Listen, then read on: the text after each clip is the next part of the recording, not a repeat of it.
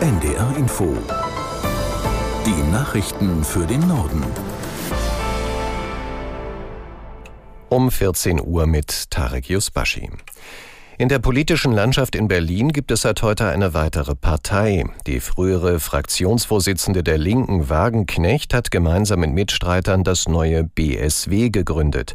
Ulf Hilbert aus der NDR Nachrichtenredaktion weiß, was sich dahinter verbirgt. BSW steht für Bündnis Sarah Wagenknecht und es trägt noch den Zusatz Vernunft und Gerechtigkeit. Auf der heutigen Gründungsversammlung wurden Wagenknecht selbst sowie die frühere linken Fraktionschefin Mohammed Ali zur ersten Doppelspitze der Partei gewählt. Das BSW will demnach erstmals Anfang Juni zur Europawahl antreten. Das Parteiprogramm ist derzeit noch vorläufig. Hierfür will das BSW bis zur nächsten Bundestagswahl noch mit vielen Menschen sprechen, die von aktuellen Problemen im Alltag betroffen seien und die am besten wüssten, was getan werden müsse.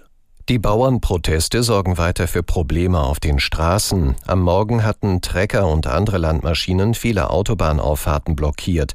Die sind wieder frei. Es wird aber noch den ganzen Tag über Aktionen geben.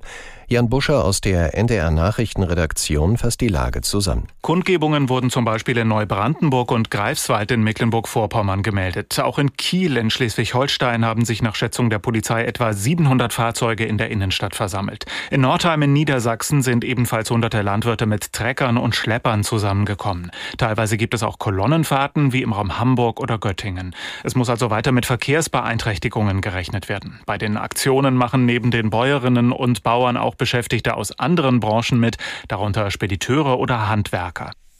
Der schwedische Energiekonzern Northvolt darf wie geplant in Heide im Kreis Dithmarschen eine große Batteriezellenfabrik bauen.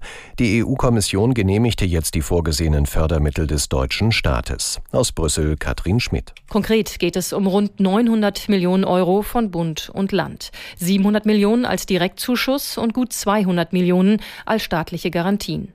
Von diesen Hilfen hatte der schwedische Konzern Northvolt seine finale Investitionsentscheidung im Kreis Dithmarschen abhängig abhängig gemacht.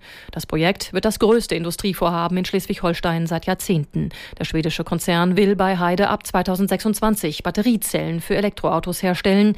Mit der insgesamt 4,5 Milliarden Euro teuren Investition sollen 3000 Arbeitsplätze entstehen. Das trockene Wetter sorgt für eine weitere Entspannung in den Hochwassergebieten. Vor allem an Aller, Leine und Oker hat der Druck auf die Deiche deutlich nachgelassen. An Flüssen wie Hunte und Hase gilt aber noch die höchste Meldestufe. In Oldenburg müssen die durchweichten Deiche daher ständig kontrolliert werden. Die Rettungskräfte stellen sich noch darauf ein, den Deich notfalls an bestimmten Stellen kontrolliert zu öffnen. Die Terrororganisation Hamas hat Israels Konzept zur Nachkriegsordnung abgelehnt.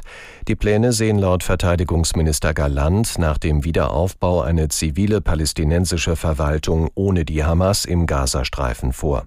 Aus Tel Aviv Bettina Meyer. Eine palästinensische Zivilverwaltung, die im Schatten der Besatzungsarmee oder unter israelischer Sicherheitsaufsicht operiere, werde es nicht geben, erklärte der führende Hamas-Funktionär Osama Hamdan in Beirut.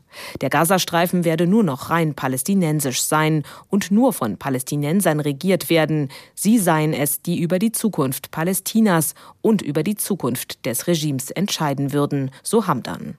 Unterdessen hat die deutsche Außenministerin Annalena Baerbock ihren Nahostbesuch im Westjordanland fortgesetzt. Sie fordert einen besseren Schutz der palästinensischen Bevölkerung vor radikalen jüdischen Siedlern im Westjordanland.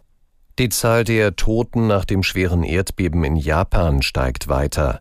Eine Woche nach dem Unglück sprechen die Behörden jetzt von 168 Menschen, die ums Leben gekommen sind. Sie gehen inzwischen auch von deutlich mehr Vermissten aus.